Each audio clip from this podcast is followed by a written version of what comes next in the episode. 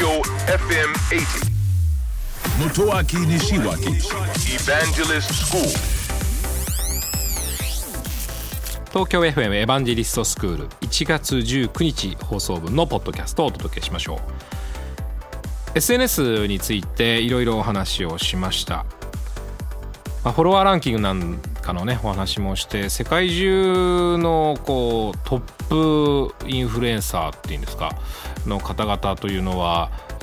桁が違いますね日本とはね、えー、フォロワーの数が、えー、インスタグラムでは億に到達するという話ですからね、まあ、世界中からそのくらい注目されてるわけですからこれ逆にあの非常に宣伝効果が高いということで企業がプロモーションやマーケティングに使っているということが起きているわけですね。まあ、ツイッターなんかも特にそうですし、フェイスブック、インスタグラムもそうですし、最近あの、TikTok を見ているとですね、大変多く広告が入るようになってきましたよね。えー、大変多くの広告が入ってくるということは、いよいよ企業も、えー、TikTok に注目してきたのかなというふうに感じています。ただ番組の中でもお伝えしましたが TikTok で活躍している人たちというのはもともと芸能活動されてた方ではなくてえー、あるいはもともと有名だった著名だった方ではなくて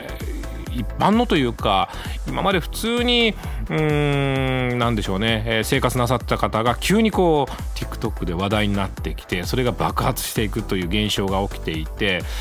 えー、今までのメディアとあまり相関性がないんですね。例えばテレビやラジオや新聞や雑誌というものとは離れている傾向があってこれ一つの大きな社会現象になってますからかなりこうソーシャルの中では TikTok は注目してみたいなと思っています。そんなマーケットだからこそ企業は広告にちょっとチャレンジをしてたりするんでしょうね。私もすごく注目していきたいのでまた番組でもね取り扱ってみたいと思っております。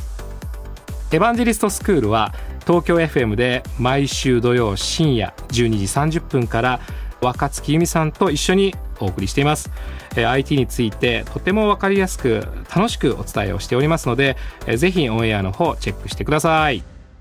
日経電子版クイズ第1問。出生率が減り高齢者の割合が高まることを少子千番。少子高齢化。ですが高齢者による消費活動をシニア元気？シニア消費。ですがその流行を支えるネットワークなどを介した取引の形をイーコライザー e コマースですがその裏につながっているのが見えてきた日経電子版。ただいま初割キャンペーン実施中ですがお申し込みはお早めに。正解